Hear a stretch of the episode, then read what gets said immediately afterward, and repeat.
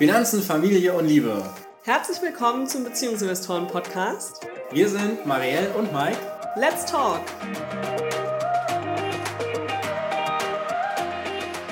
Hallo zusammen.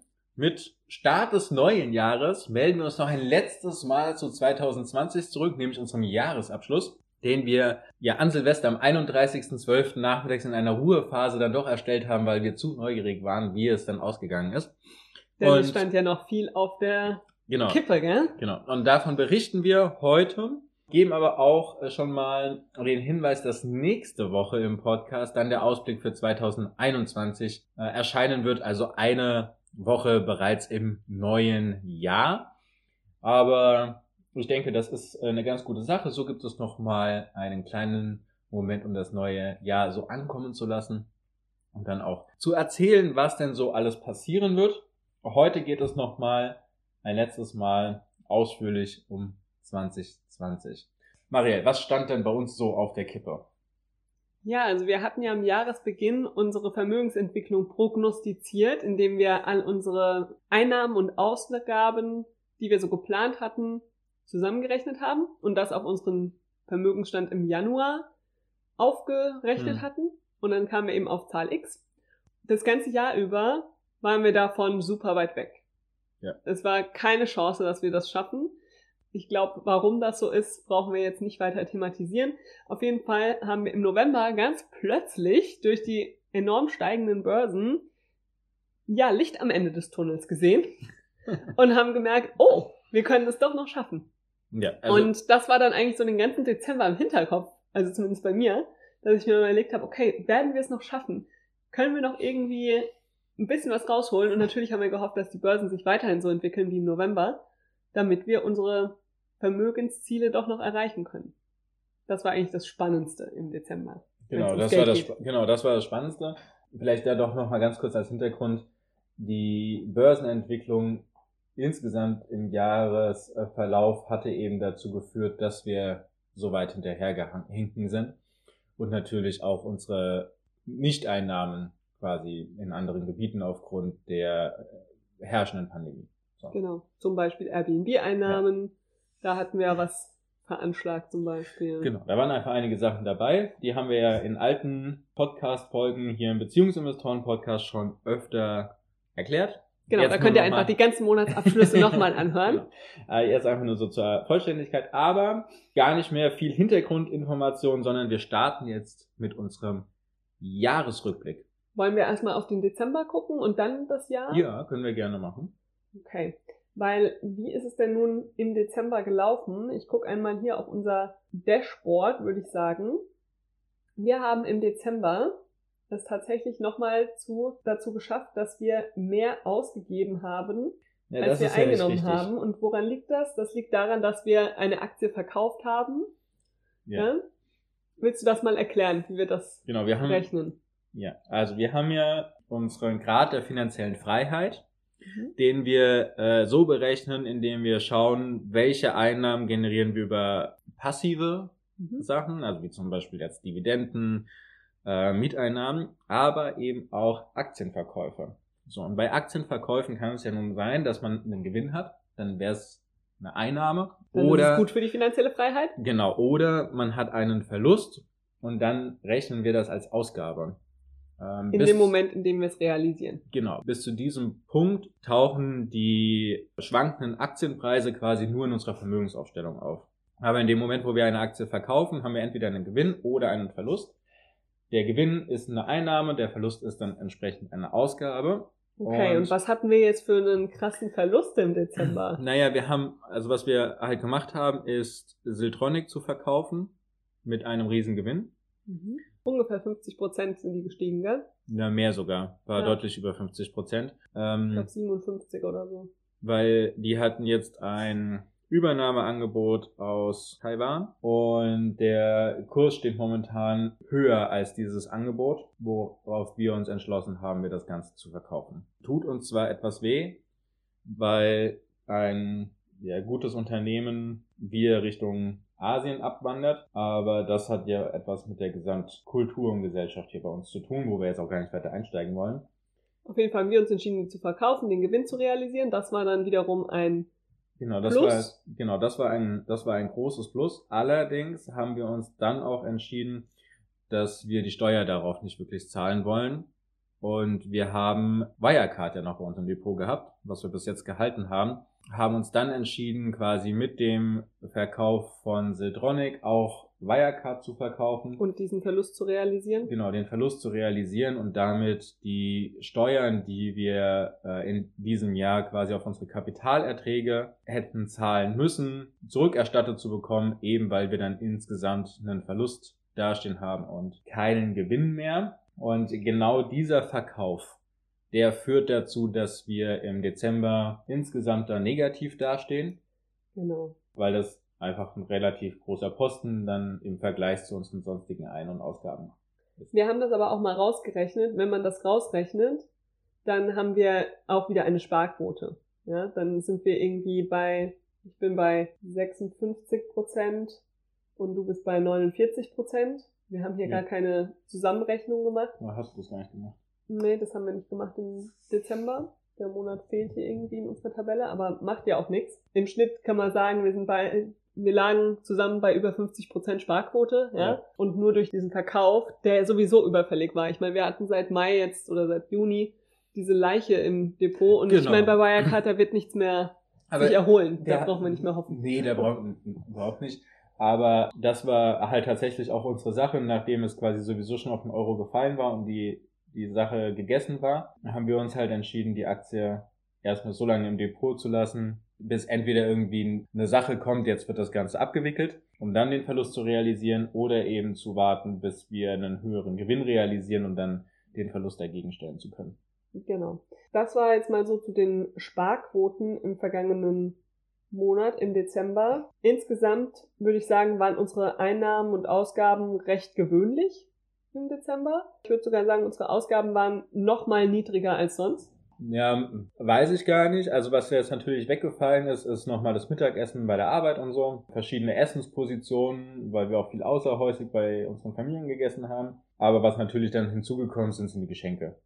Ja. Also deswegen würde ich sagen, summa summarum hat sich das Ganze in der Waage gehalten, so dass es jetzt kein außergewöhnlicher Monat war. Es gab auf der einen Seite ein paar Einsparungen, auf der anderen Seite ein paar extra Ausgaben. Genau. Wenn man sich das so anschaut, sind wir eigentlich, ja, was war der Dezember finanziell jetzt nicht so spektakulär. Das Spannendste, was wir ja zum Anfang gesagt haben, ist, wie sich denn unsere Depots entwickelt haben im Dezember, weil wir da ja eben die große Hoffnung hatten, dass es sich fortsetzt, was wir im November erlebt haben. Und da würde ich sagen, wir schauen doch mal, was unsere Top- und Flop-Performer waren in dem Vormonat. Okay? Ja. Und das können wir ja dann auch nochmal schauen aufs ganze Jahr gerechnet. Also, Mike, unsere besten Aktien im Dezember waren LEG Immobilien mit 8,32%, Starbucks mit 8,26% und Villeroy und Boch mit 7,46%. Das ist unsere Top 3 im Dezember. Keine davon zweistellig, aber trotzdem sieht das so ganz gut aus. Vor allem, wenn ich weiter runter gucke, sind da noch einige weitere Positionen, die positiv sind. Und tatsächlich ist es sogar in unseren Flop 3 so, dass nur zwei davon ein Minus aufweisen. Hm. Ja. Unsere schlechteste Aktie im Dezember war Eurocal mit minus 3,82%. Die zweitschlechteste war Morphosis mit minus 0,09%, also wirklich sehr knapp. Die drittschlechteste ist tatsächlich auch im Plus gewesen. Das war Red Electrica, der Stromversorger aus Spanien mit 0,09%. Ja, Also- also auch ganz knapp. Genau. Ja, vor allem ist es ja ein Plus, gell? Von daher ist der Dezember insgesamt sieht er jetzt auf den ersten Blick gut aus. Wie erhofft. Ja, der Dezember sah jetzt so insgesamt ganz gut aus. Aufs Jahr gesehen ist es, wollen wir jetzt schon mal da einen kleinen Jahresrückblick machen? Wenn du magst. Ja. Genau, aufs Jahr gesehen ist es nicht ganz so rosig.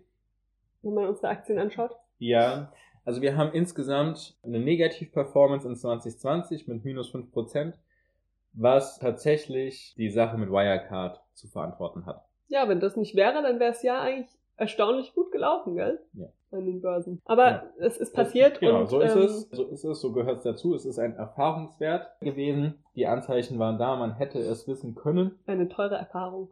Da waren wir einfach zu gierig. Wir haben es wir haben's nicht gewusst. Naja, zu gierig will ich noch nicht mal sagen. Ich würde einfach sagen. Nein, schon den äh, zweiten Nachkauf hätten wir uns echt sparen können. Das war schon ähm, reine Gier, weil wir dachten, na ja, das kann nicht sein.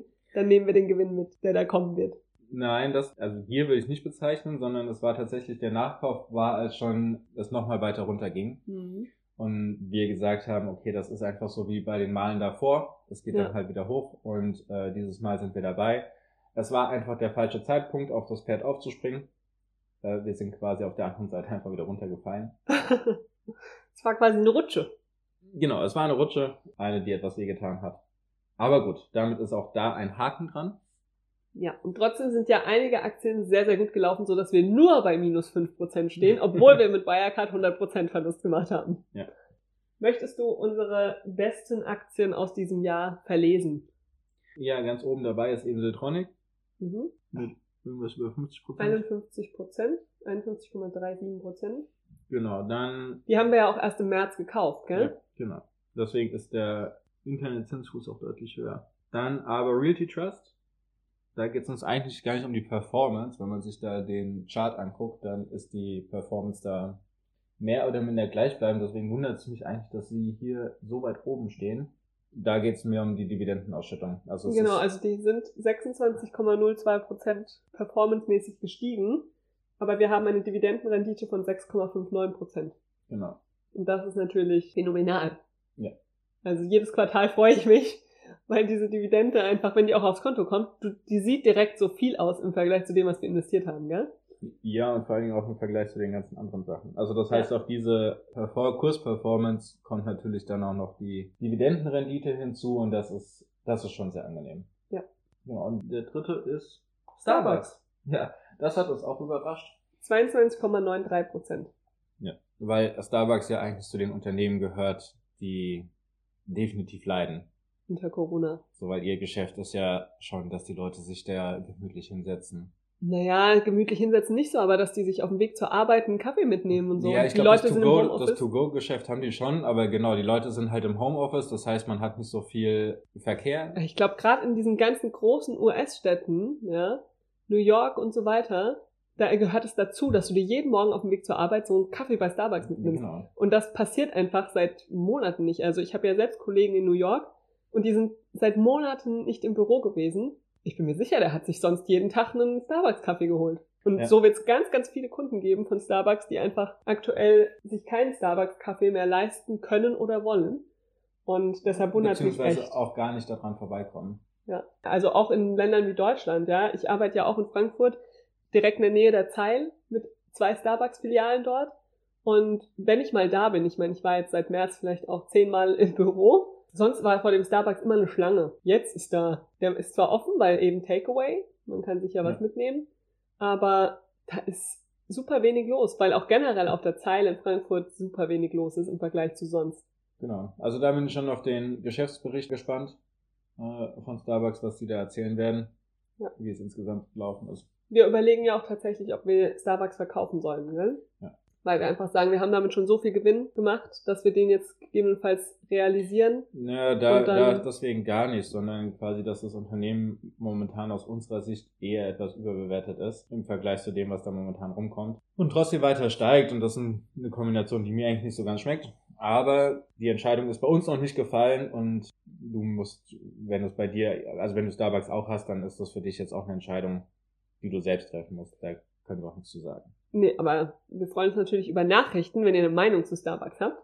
Ja, das auf jeden Fall. Damit Austausch wir- ist immer super. Genau, damit wir noch mehr Meinungen sammeln können und dann die Entscheidung vielleicht noch komplizierter wird. Ja, genau. Okay, wollen wir mal auf der anderen Seite schauen, was unsere Flop-Aktien waren. Ich meine, Wirecard brauchen wir nicht erwähnen. Minus 99 Prozent. ähm, Äh, naja, minus 99,76 Prozent, also. ja, don't talk about it, würde ich sagen. Das ist verbucht unter Erfahrungen gemacht. Aber wir haben trotzdem hier ein paar echte Low-Performer auch im ganzen Jahr. Genau, also wir haben ja Morphosis drin. Bei Morphosis ist es so, dass wir ja schon deutlich über 100% plus hatten und unser Eigenkapital rausgezogen haben, so dass es quasi nur noch die Wertsteigerung in, in unserer Position drin ist, so dass das mich jetzt eigentlich auch gar nicht weiter tangiert. Bei Morphosis ist es so, dass die immer noch an ihrer ersten Zulassung arbeiten, richtig. Ja, Im ersten Medikament. Wir sind da jetzt schon, weiß gar nicht mehr, fünf Jahren investiert. Hm. Einer unserer ersten gemeinsamen Aktien gewesen. Ja. Da warten wir einfach weiter ab, was passiert. Ja, weil wenn das erste Medikament mal da ist, dann Genau. wird's abgehen. Und wie, wie du gerade gesagt hast, es ist nicht mehr unser Geld, theoretisch. Das ist schon, aber es ist halt nur noch der reine Gewinn drin und Genau. der performt jetzt entsprechend. Du hast gar nicht gesagt, wie schlecht es performt hat. Minus 23,35 Prozent auf Jahressicht. Genau, aber die Aktie schwankt einfach. Wenn Ja. man sich das anguckt, sie geht hoch und runter. Es ist eine Achterbahnfahrt. Da kommt immer wieder News. Ist, meiner Erfahrung nach ist es eine Aktie, die sehr newsgetrieben Ja. ist. Äh, jedes Mal, wenn es heißt, so, jetzt sind sie ein Stückchen näher dran an der Zulassung, dann geht der Kurs wahnsinnig nach oben und dann verzögert sich das Verfahren wieder, dann geht der Kurs wieder nach unten. Es ist einfach eine Achterbahnfahrt. Ja, deswegen Ja. schockiert mich jetzt nicht oder wundert mich jetzt nicht, dass sie dieses Jahr nicht so performt haben. Der nächste Platz von unten ist Eurokai mit minus 20,05 Prozent, aber einer Dividendenrendite von 4,56 Prozent. Ja, Eurokai ist ja noch so ein Überbleibsel aus unserer ähm, Lebermann-Strategie. Genau. Ja, die wollten wir eigentlich zu Jahresbeginn verkaufen, gell? Und dann haben wir es irgendwie gelassen und dann, Nee, da war Eurokai quasi in, mit der Dividende äh, drin, so dass wir gesagt haben, naja, wir lassen es, wir lassen es noch mal laufen. Ähm, und es ist auch eine sehr, sehr kleine Position. Ja. Also es ist, ich glaube, es ist nur eine, eine Viertelposition, eine Drittelposition. Das ist ganz wenig. um die 1000 Euro, ein bisschen weniger. Genau, also das ist jetzt auch nicht weiter schlimm, dass die gefallen sind. Die werden vielleicht auch dann irgendwann wieder steigen. Und der drittletzte Platz ist Amadeus Fire mit minus 18,54 Prozent. Da müssen wir wirklich dazu sagen, wir sind trotzdem noch deutlich im Plus, weil Amadeus Fire einfach in den letzten Jahren, seit wir sie halten, schon super gestiegen ist. Das ist ja ein Personaldienstleister. Ähm, auch da wundert es mich überhaupt nicht, dass die so gefallen sind weil denen ihr Geschäft mit der ganzen Kurzarbeit und so weiter natürlich sehr, sehr leidet. Ich glaube aber auch, dass das genauso wieder in die andere Richtung geht, wenn die Konjunktur wieder anzieht. Ja, wenn wieder Stellen frei werden und so weiter. Im Moment ist Arbeitsmarkt halt nicht so das beste Thema und die sind einfach sehr konjunkturabhängig, was in Ordnung ist. Das ist unser drittschlechtester Wert in diesem Jahr. Gut. Dann, Reicht dir das an Performance das, das auf reicht, das Jahressicht? reicht mir an Performance äh, auf Jahressicht. Wollen wir jetzt mal die alles entscheidende Frage lösen, wie sich unsere Vermögen entwickelt haben im Vormonat und im Jahr? Ja, Okay. Also, es ist so, dass wir im Dezember, mein Vermögen hat sich um 1,57% erhöht und deines um 4,60%. Ja. hm. Das bedeutet, wir haben beide da ein Plus. In der nächsten Zeile, in der die Vermögensentwicklung für 2020 steht, da steht bei mir 3,19% und bei dir 24,5%. Und jetzt ist das Interessante, die letzte Zeile, weil das ist ja die, wo wir das ganze Jahr hinterhergehakt haben. Also wie ist die Planung von unseren tatsächlicher Vermögensentwicklung abgewichen? Und da waren wir eben das ganze Jahr im Minus. Da haben wir es nicht einmal geschafft, dass unsere Planungen übertroffen wurden von unserer tatsächlichen Vermögensentwicklung. Hm. Und da, lieber Mike, darfst du ähm, mal unsere individuellen Zahlen vorlesen. Unsere ge gemeinsamen können wir ja dann in unserem Jahresdashboard gleich sehen. Ähm, genau, also da ist es so, dass du es auch knapp geschafft hast mit deinen 0,2 Prozent und bei mir ist es tatsächlich über 10 Prozent. Juhu! Ja. Das heißt, wir haben es geschafft. Genau, wir haben es geschafft. Es ist Knapp, aber geschafft. Ja. Also bei mir knapp. knapp, aber geschafft, ja. Ähm, Das freut mich sehr. dann, wie sieht's denn jetzt bei uns gemeinsam aus? Im Jahr 2020. Im Jahr 2020. Gemeinsam hat sich unser Vermögen um 6,44 Prozent gesteigert. Genau, Das das, heißt, finde ich. Wir haben jetzt mehr Kohle als im Januar 2020. Ist das nicht toll, Mike? Das ist, das ist toll und erstaunt mich dann doch etwas, Hm. weil wir ja mit unserer Börsenperformance im Negativen sind. Also Ja. das heißt, irgendwo anders muss ja das Geld hergekommen sein. Ähm, Dann habe ich auch noch so viel in meine Weiterbildung investiert. Genau. Aber es ging nach oben und das heißt, dass wir mit unseren Insgesamtinvestitionen, also auch Immobilien, in unsere Bildung und so weiter, sehr gut gelegen haben, weil das sind natürlich dann Faktoren, die darauf zurückzuführen sind. Ja, dass wir einfach auch stabile Einnahmen haben, gell? Also, dass unsere Gehälter und unsere Mieteinnahmen und so weiter, dass das einfach sehr diversifiziert ist und wir nicht so sehr von der Börsenperformance abhängen, wie wir vielleicht manchmal denken. Ich meine, wir haben einen sehr großen Depotanteil. Das werden wir jetzt in unserem schriftlichen Monatsabschluss auch nochmal genau darstellen. Da könnt ihr euch das grafisch anschauen. Den Link dazu findet ihr in den Show Notes zu unserem Monatsabschlussartikel und da ist es nochmal genau grafisch aufbereitet, also wie sich quasi unser Vermögen verteilt, ja, ob wir, wie viel wir in Tagesgeld haben, wie viel wir in Girokonto haben, wie viel im Depot. Das Einzige, was da fehlt, sind tatsächlich die Immobilien, weil wir das nicht korrekt bewerten können. Genau, aber da ist unser Depotanteil halt schon in den letzten Monaten und Jahren immer der höchste gewesen. Da hatte ich schon immer ein bisschen Bedenken, habe mir gedacht, oh Gott, irgendwann, wenn die Aktien richtig scheiße laufen, dann haben wir ein Problem. Aber man hat gesehen, dadurch, dass wir so stabile Einnahmequellen haben, können wir eben unsere Ausgaben trotzdem gut abfedern und wir haben jeden Monat eine Sparquote gehabt. Also wir können einfach, ja, wir haben ein sehr stabiles Fundament, würde ich sagen, was ja, die Finanzen angeht. Wobei inzwischen. das äh, tatsächlich auch nochmal ein bisschen korrigieren würde. Also würde man unsere Immobilien hinzunehmen, dann wäre das der größte Posten. Ja, und das führt wahrscheinlich dann auch zu dieser Stabilität, gell? Manchmal die ja. Mieteinnahmen, die kommen halt immer. Genau, also unsere Immobilien sind definitiv der größte Posten. Dann kommen aber tatsächlich unsere Aktien und dann kommen wahrscheinlich Tagesgeld und so. Aber Immobilien und, und Aktien machen weit, weit, weit mehr als 50 Prozent aus. Ja, deutlich mehr. Mhm. Ja, dann kommen wir jetzt nochmal zu einer sehr spannenden Kategorie, nämlich der finanziellen Freiheit. Da haben wir auch bis zum Ende noch gefiebert, ob wir die 40 Prozent hinbekommen. Nochmal zur Erinnerung, finanzielle Freiheit rechnen wir so aus. Was sind unsere passiven Einnahmen, also Dividende, Miete und so? Und was sind unsere gesamten Ausgaben? Dann teilen wir das durcheinander und dann gibt es sich eine Prozentzahl. Das heißt, wir gucken, wie viele unserer Ausgaben wir durch Dividenden, Miete und so weiter erreichen können. So, dieses Jahr ist es natürlich so, dass wir bei den Aktienverkäufen insgesamt im Minus stehen, also mehr Ausgaben generiert haben als Einnahmen. Das bedeutet vor allem, dass wir im Dezember sehr hohe Ausgaben insgesamt genau. da stehen haben, gell? weil wir eben Wirecard-Gewinn da reingerechnet genau, haben. Wie wir es am Anfang schon erzählt haben. Und, und auf der anderen Seite steht in diesem Monat eben unser Siltronic-Gewinn dagegen. Ja? Und ähm, ja, da haben wir eben auch das ganze Jahr irgendwie uns echt gefreut, gell? weil wir ja am Jahresanfang, also das ist ja eigentlich jetzt das erste volle Jahr, wo wir voll von unseren Mieteinkünften profitieren. Ja, sonst haben wir in den letzten Jahren bei der finanziellen Freiheit immer so, wenn wir zehn Prozent überschritten hatten, waren wir schon glücklich. Und dieses Jahr haben wir eigentlich ab Jahresbeginn jeden Monat die 30 Prozent überschritten wenn ich das richtig im Kopf habe. Passt, ähm, ja. Genau, also es lief einfach richtig, richtig gut, weil wir jetzt so diesen stabilen, passiven Einnahmenfluss wirklich haben durch die Mieteinnahmen. Ja. Ähm, klar, es war nicht ganz so viel wie erhofft, weil wir Airbnb eben nicht hatten und weil wir auch jetzt nicht solche Aktiengewinne machen konnten, wie wir sie eigentlich uns erhoffen würden, ja, in diesem Jahr.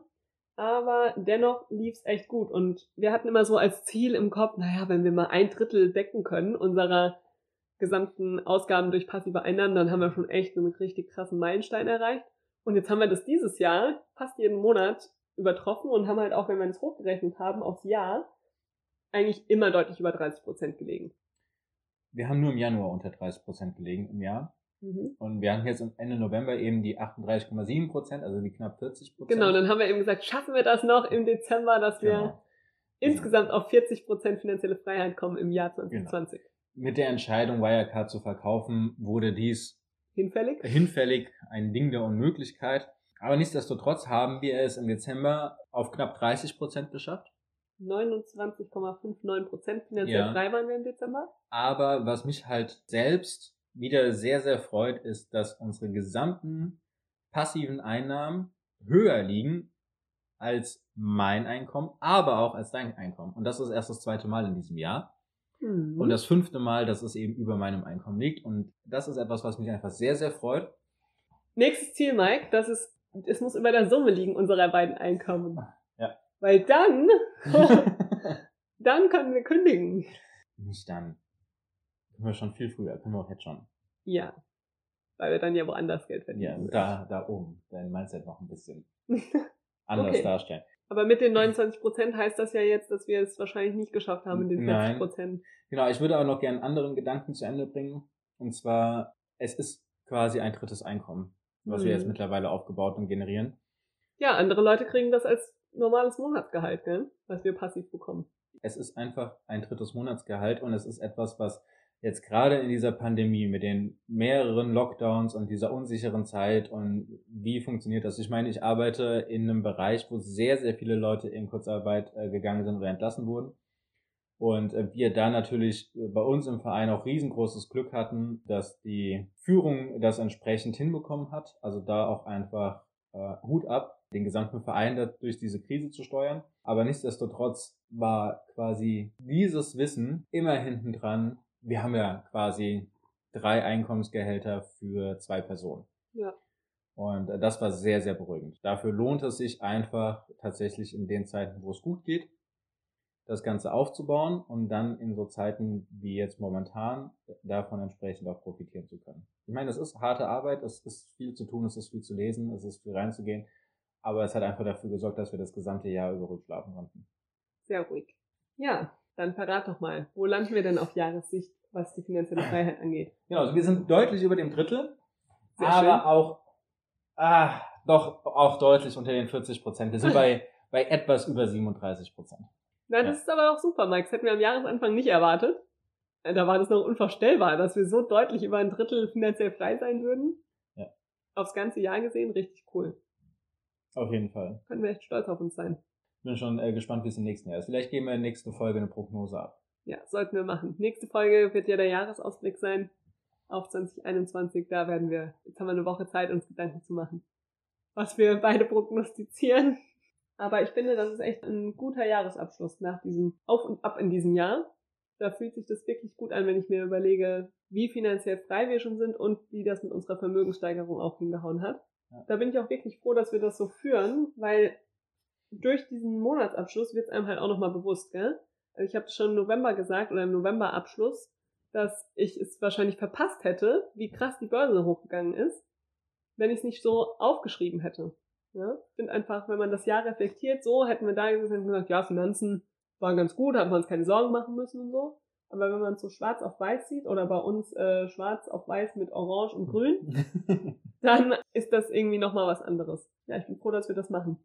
Genau. So, und dann haben wir natürlich noch unser Jahresdashboard. Genau, in unserem Finanzplaner. Also hier sehen wir einfach nochmal, was denn die Vermögenssteigerung war, was die Sparquote übers Jahr ist. Wie viel wir tatsächlich in Euro eingespart haben. Ja, das ist dann quasi die, die resultierende, aber die Sparquote an sich, in dem Finanzplaner, in dem alten war es noch nicht als die Familie dargerechnet. In dem neuen, den wir jetzt haben, kann man es auch sich als Familie darstellen lassen. Das heißt dann im nächsten Jahr, wenn wir uns hier wieder hören, können wir euch auch sagen, wie quasi die Familiensparquote ist. In diesem Jahr ist es noch getrennt. In diesem Jahr, Marielle, hast du eine Sparquote von 24,5 Prozent hingekriegt. Mhm. Und äh, bei mir sind es 37,1 Prozent. Ja, cool.